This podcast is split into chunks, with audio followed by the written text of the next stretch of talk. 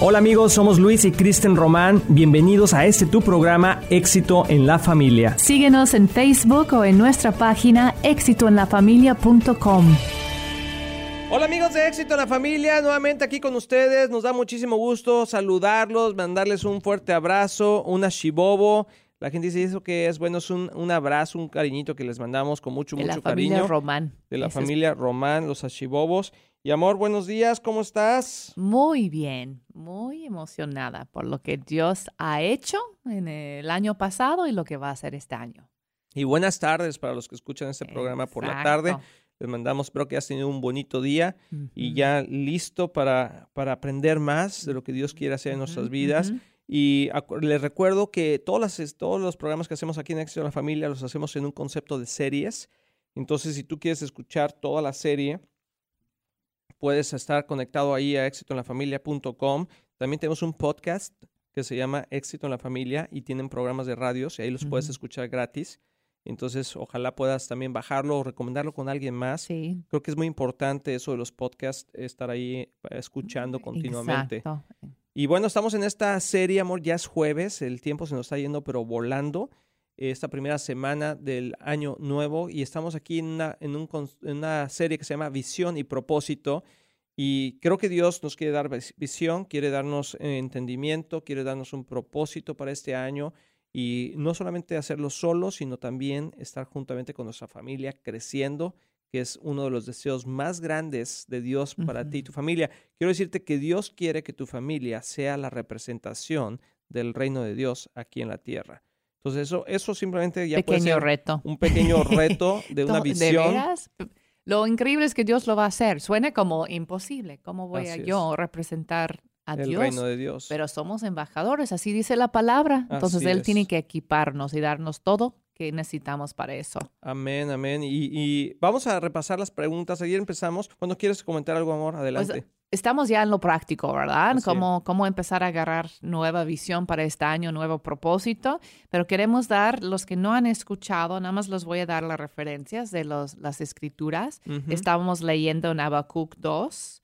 um, Sobre la visión. sobre el poder de la visión y, y es Habacuc 2, 2 a 4, qué importante es tener la visión y luego correr con esa visión, esperar la respuesta con paciencia y con fe.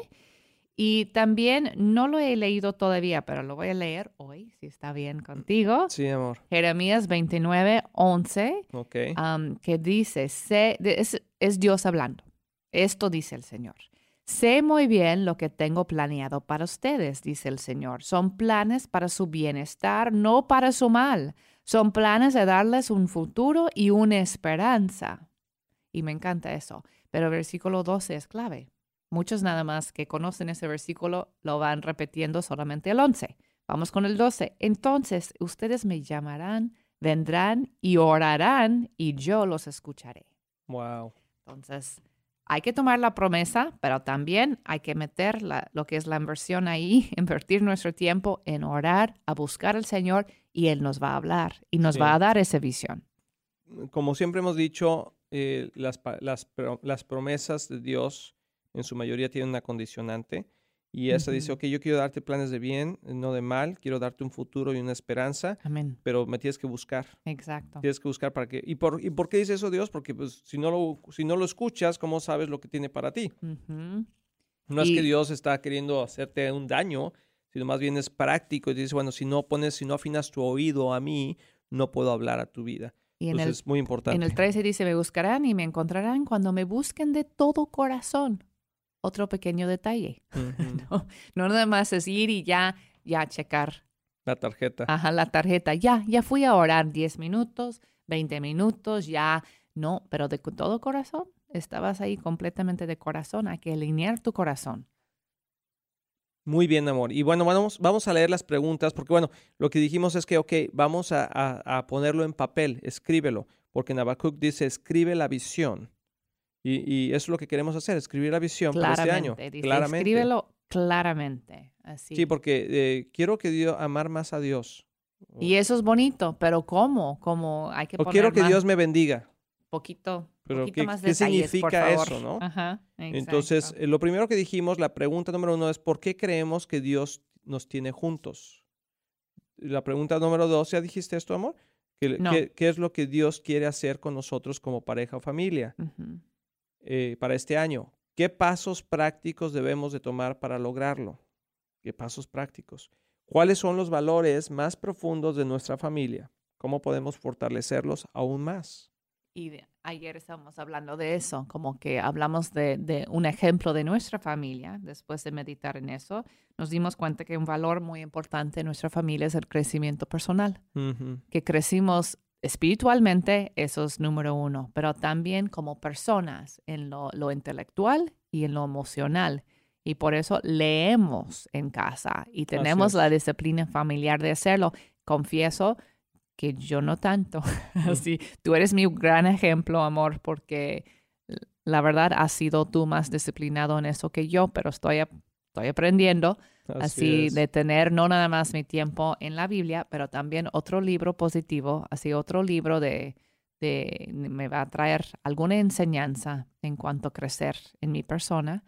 am, también a llevar eso. Y nuestros hijos, ellos también hacen lo mismo y, y Ujú. vemos el fruto en ellos. Entonces es un valor de nuestra familia.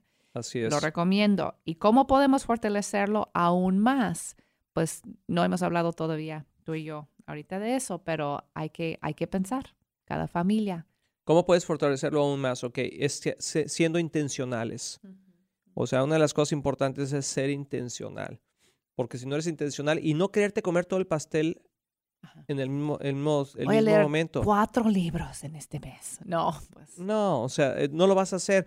O sea, yo estoy, yo soy de la idea de hacer pequeñas metas, pero que vayas cumpliendo, Ujú. a hacer grandes metas que no puedas cumplir. Porque, y más para los niños iguales es, es muy importante, porque uno se siente bien cuando logra cumplir algo. O sea, trae, eso trae un sentimiento de logro. Y, y eso, Eso era un deling deling también. Me gustó eso de los grandes metas. A ver, dilo de nuevo. ya se me Eh. olvidó que dije, amor, a ver, dije que es mejor hacer pequeñas metas y lograrlas que tener grandes metas y no, y no cumplirlas. Deling, deling, deling. Ándale. pues. Lo Es hice. cierto, tú Ajá, me por- gustó eso. Y, y creo que eso ayuda a los, a los jóvenes y a los niños Ujú. y a nosotros también como padres, porque a lo mejor tú dices, hijo, Baby nunca leí- yo- steps. baby steps. A lo mejor tú nunca has, nunca has leído un libro en toda tu vida, ujú. completo. Bueno, pues eh, ponte el propósito este año de, no, no vas a decir, voy a leer un libro de 300 hojas. Like War and Peace. or- Sí, o sea, exactamente. Esos clásicos. de No, no, hay que agarrar uno, uno tal vez delgadito. No delgadito, por ejemplo, estábamos recomendando el de éxito en la familia y lo recomiendo ab- abiertamente porque es la historia de nosotros que pusimos en un, en un libro, se llama. Éxito en la familia, ahí lo puedes adquirir en Amazon eh, o en iTunes, creo que también está. Y, y, y es un libro de 100 hojas, o sea, que lo puedes leer rápidamente, tiene letra grandota, ay sí, para que, tiene tres, tres palabras por hoja, tres, tres frases por, ho- por hoja. No, no es cierto, pero, y te inspira.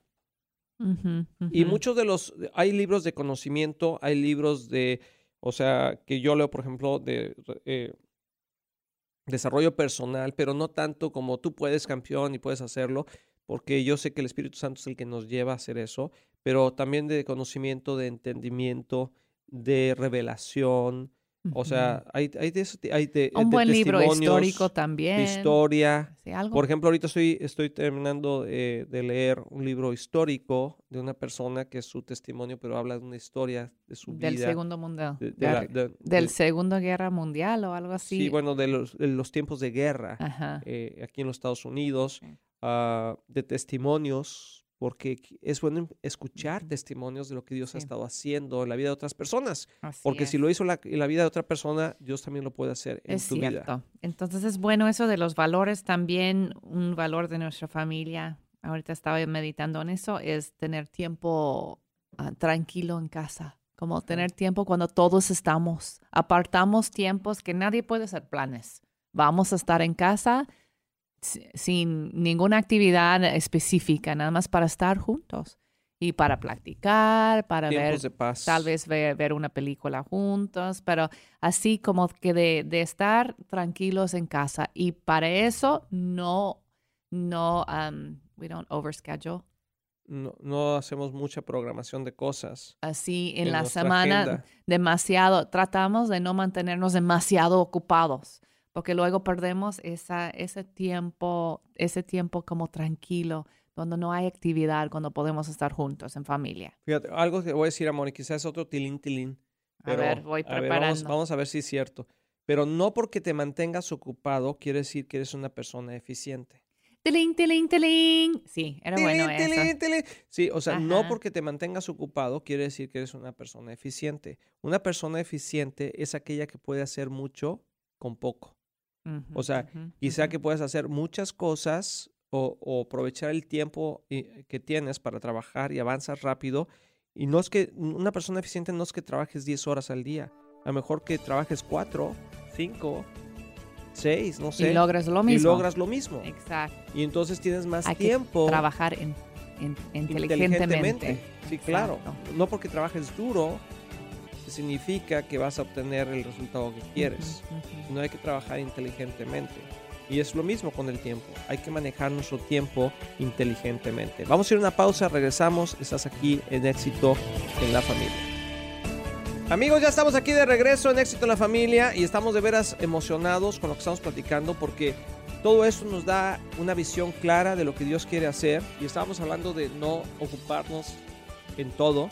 O sea, hay que tener, Tener tiempos, tiempos, de descanso. tiempos de descanso, de Sabbath, paz. como dice la Biblia, de Sabaoth, que es el, el día de descanso del Señor. Tu Sabáticos. familia necesita días o tiempos de descanso. Y eso a nosotros, amor, nos ha ayudado tanto porque Muchísimo. ahí quitamos como que se va el estrés y ya no estrés, ya es como uno, ¿sí? Ya no, no, no estamos tan, tan estresados. Y no mantener a nuestros hijos demasiado ocupados tampoco, que no hay tiempo para estar en Sí, familia. da- darles tiempo. Tienes que aprender, tienes que enseñarles a administrar su tiempo. Y eso es algo que Dios quiere que hagamos. Ah, vamos a continuar con las preguntas, amor. Algún versículo que quiero decir es Eclesiastés 4.9. Dice, es mejor ser dos que uno, porque ambos pueden ayudarse mutuamente a lograr el éxito. Eclesiastés 4.9. O sea, ¿por qué es importante dos con uno? O sea, porque te animas. Y unes la visión y se fortalece la visión. Y si son tres en tu casa, son cuatro, son cinco, pues son Más. m- mejor Oh, son cinco que dos y mejor son seis que ya diez que uno, no sé, amor, porque ya son diez, son ya, Ya, ya, ya- excepto en la cocina, ¿verdad? Ya no. Ya, si todos meten su cuchara a la sopa, ya no. ya no. Pero es importante, o sea, Dios dice que nos animamos unos a otros a lograr el éxito. Así dice la, así dice la palabra de Dios en esta nueva traducción viviente, que me gusta mucho porque es muy clara. ¿sí? Y dice, "Ay- se ayudan mutuamente a lograr el éxito. Quiero decirte que el éxito no tiene nada de malo. El éxito es que lo que emprendas te salga bien. ¿Sí? Que lo que, que lo que emprendas tenga un buen fruto. Eso es el éxito. Y, y a veces cuando hablamos de éxito eh, a nivel eh, cristianamente hablando, o eh, pensamos que tiene que ver con, eh, con el dinero nada más. No, el todo tiene que tener en tu vida éxito. Y si Dios te manda a hacer algo, si tú vas de misionero, bueno, que tengas éxito en ello. Hazlo exitosamente, exacto. si te pones a lavar los baños, pues hazlo e- exitosamente. Si Dios te mandó a trabajar el día de hoy en tal lugar, que sea exitosamente. Tener éxito es como cumplir el propósito de Dios para esa actividad. ¡Tilín, tilín, tilín! Sí, muy bien, Cristina. Es cumplir. Ahora ando emocionado con los tilines. Me salió muy bien ese tilín, tilín, amor. He estado practicando constantemente ahí en, mi- en Hasta el baño. afinaste bien y todo. Sí, afinado y todo. De hecho, me hago gárgaras así de, de ¿cómo se llama? De, de, para despejar la garganta en las mañanas antes de venirnos para hacer un buen tilín, tilín. Les voy a decir cómo, cómo hago, a ver, si, a ver si me sale.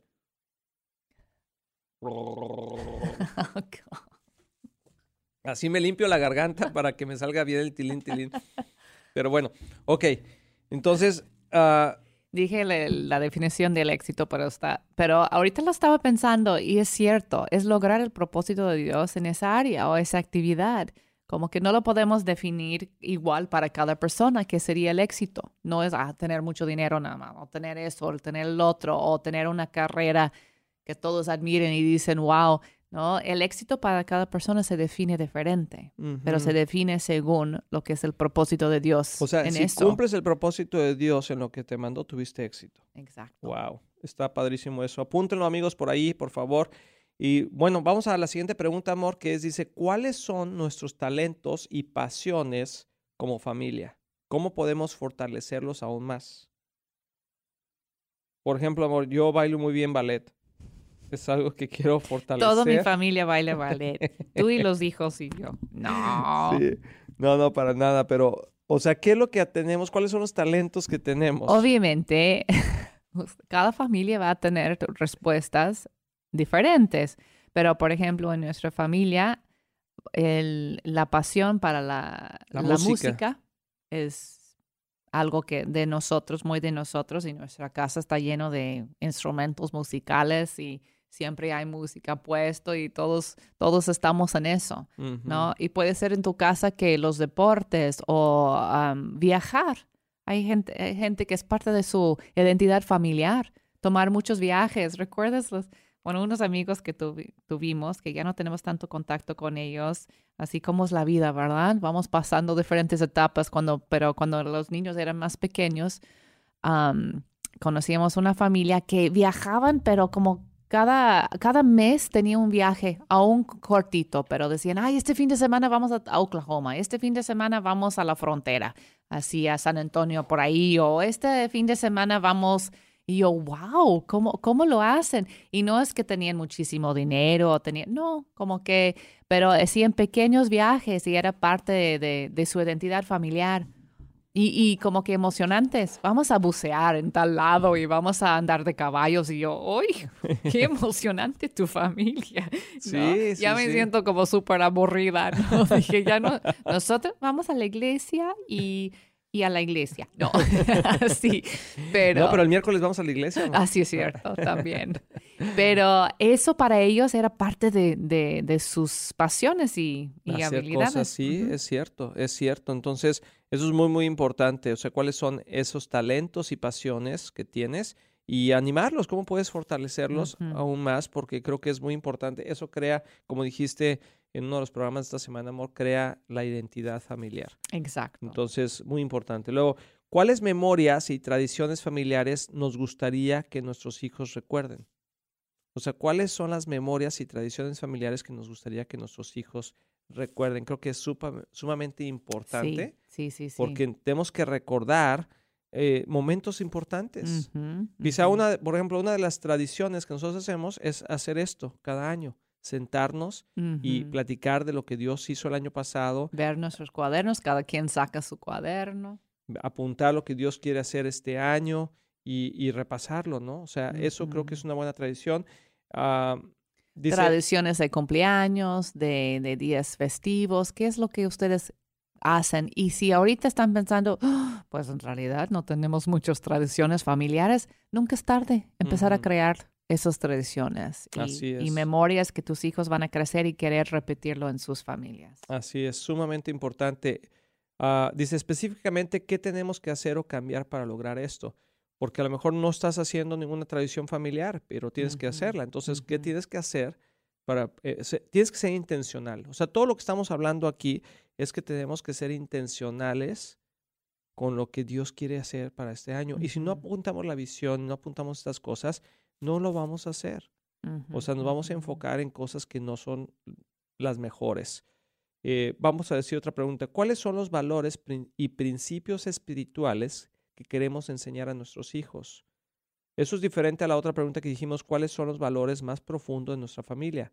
¿Cómo podemos fortalecerlos? O sea, unos son los valores que ya tenemos nosotros como familias y cómo podemos Bueno, fortalecerlos. uno es como valores como de la le- lectura, crecimiento espiritual, um, personal. y esto es como espiritual Eso tiene específicamente. que ver específicamente con lo espiritual, principios espirituales que queremos enseñar a nuestros hijos. Eh, prácticamente cómo podemos llevar esto a cabo.